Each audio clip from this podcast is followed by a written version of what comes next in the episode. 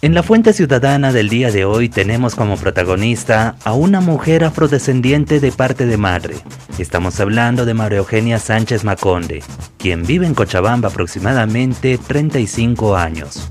Es un orgullo, es lo que nosotros llevamos dentro porque nosotros cultura desbordamos por todo lado, desde empezando de nuestro color de piel, nuestro pelo, nuestra, nuestras danzas, nuestras costumbres, o sea, es toda cultura y es un orgullo.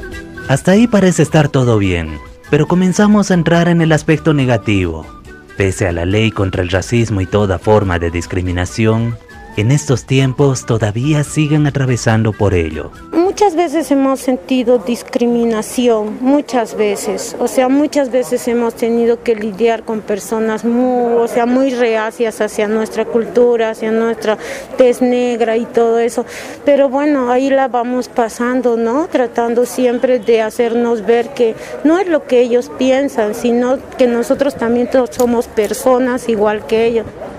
¿En qué región del país es donde más se sienten estos actos de racismo, discriminación hacia ustedes? ¿En Oriente, Valles, Occidente? En Valles, más que todo Valles. Valles porque la, también tenemos mucha comunidad afro en Santa Cruz. Y no son solo palabras, también son hechos, son gestos, e incluso hasta las danzas cuando alguien quiere bailar un tundiki, una saya afroboliviana, y se pinta de negro la piel. No queremos nosotros que esos grupos que bailan tundiki y todo eso se pinten la cara porque es como mofarse de nuestra piel. Nosotros decimos que bailen, que bailen, o sea, porque a todos les gusta, pero sí, no es necesario pintarse de esa manera la cara, porque nosotros como gente afro nos sentimos un poco ofendidos. Y para ellos no es fácil lidiar con personas que incurren en actos de racismo. Tratan de hacerles entrar en razón, pero por parte de la otra persona no siempre se da tratamos de explicarles, ¿no? Que, también somos personas igual que ellos, que no necesitamos ser del mismo color para ser gente. Claro que a veces siempre hay un, alguno que se va a molestar y todo eso, ¿no? Pero es que las ofensas son muy fuertes a veces hacia nosotros y eso nos duele.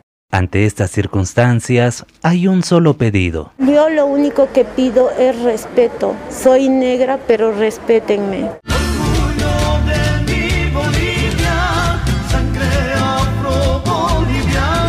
Está claro que somos diferentes, pero también somos iguales a la vez. Viviendo en armonía, con respeto, podemos construir una sociedad mejor. Para la Fuente Ciudadana, Iván Camacho de Radio Canchaparlaspa, Herbol Cochabamba.